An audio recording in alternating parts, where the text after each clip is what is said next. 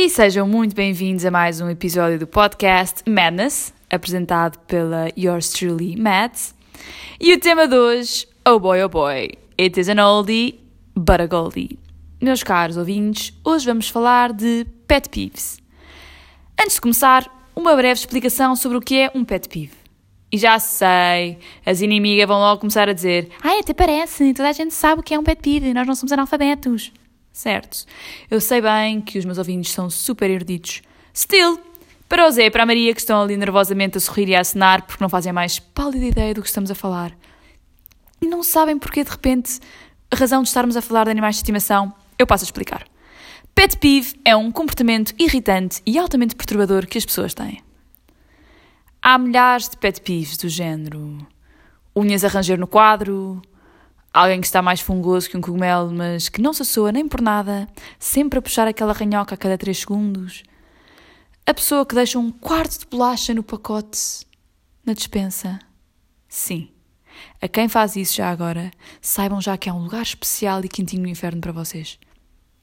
Eu tenho muitos pet peeves, como podem imaginar.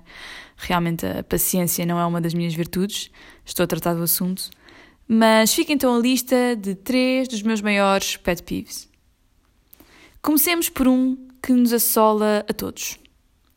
Pessoas que teimam acabar as palavras em estes, do género. Fizestes os trabalhos? Comestes tudo? Maria, tu vistes aquilo? Treinastes hoje? E por aí vocês percebem a ideia. Minha boa gente, não há, repito, não há desculpa para falar assim. Não venham com os facilitismos linguísticos. Supermercado, porque é que. Eu até percebo, eu confesso, eu própria sou grande utilizadora destas, digamos, bengalas fonéticas. Agora, tomastes? Lavastes? Nem venham, que isto é 1345 vezes mais difícil do que dizer a palavra correta. Portanto, como eu não quero também massacrar todos os senhores e senhoras da terceira idade que gostam muito eh, de usar estas expressões, passamos ao segundo pet peeve, este que é transversal a qualquer faixa etária. Pessoas que fazem barulhos e sons a comer. Eu também não sou insensível. Eu sei que há coisas que são impossíveis de comer sem fazer barulho. É assim. Ninguém consegue comer ramen ou entrecosto sem soltar mais pequeno ruidinho.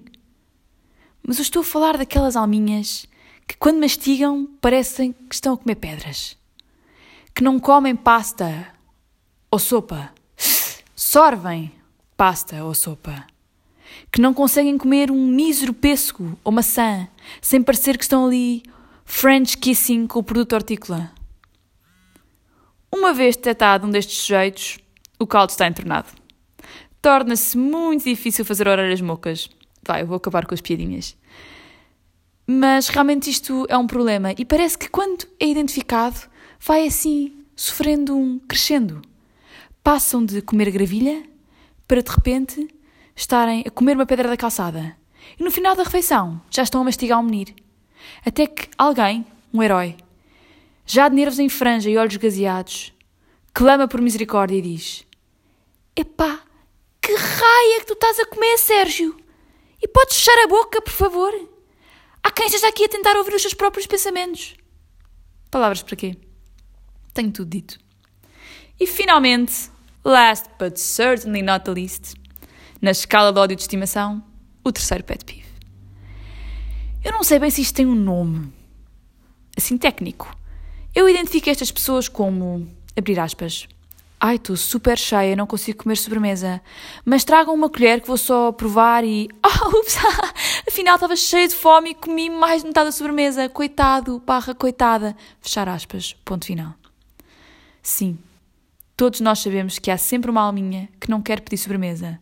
Porque ou estou dieta, ou porque não quero mesmo gastar dinheiro, ou ainda, não, não, estamos na altura do Advento, ou estamos na altura da Quaresma, ou estamos na altura dos Santos Populares, estou a poupar ali as minhas calorias para as olas.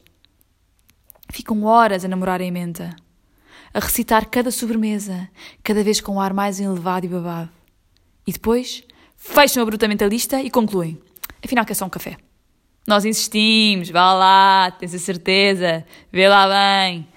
Nós já sabemos a história de trás para a frente, quer dizer, já os conhecemos, nós sabemos o que é que a casa gasta. Mas não, eles têm a certeza de que não querem, só querem uma colherada. O problema, meus amigos, é que a medida deste tipo de colherada devia estar standardizada. Tipo, como nas receitas. Duas colheres de sopa de farinha, uma colher de sobremesa de cacau em pó, uma colher de chá de bicarbonato de sódio e por aí adiante. É que as medidas de colheres para esta malta é muito diferente da minha medida de colher.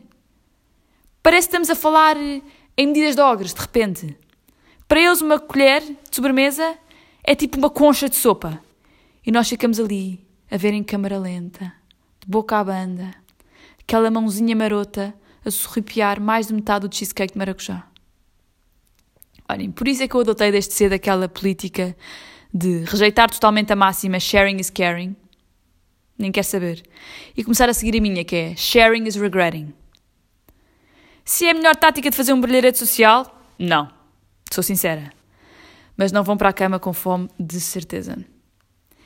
E assim, meus caros, acaba mais um episódio do podcast Madness. Espero que tenham gostado. E falamos para a semana, mais uma vez, para discutir o sexo dos anjos. Até lá!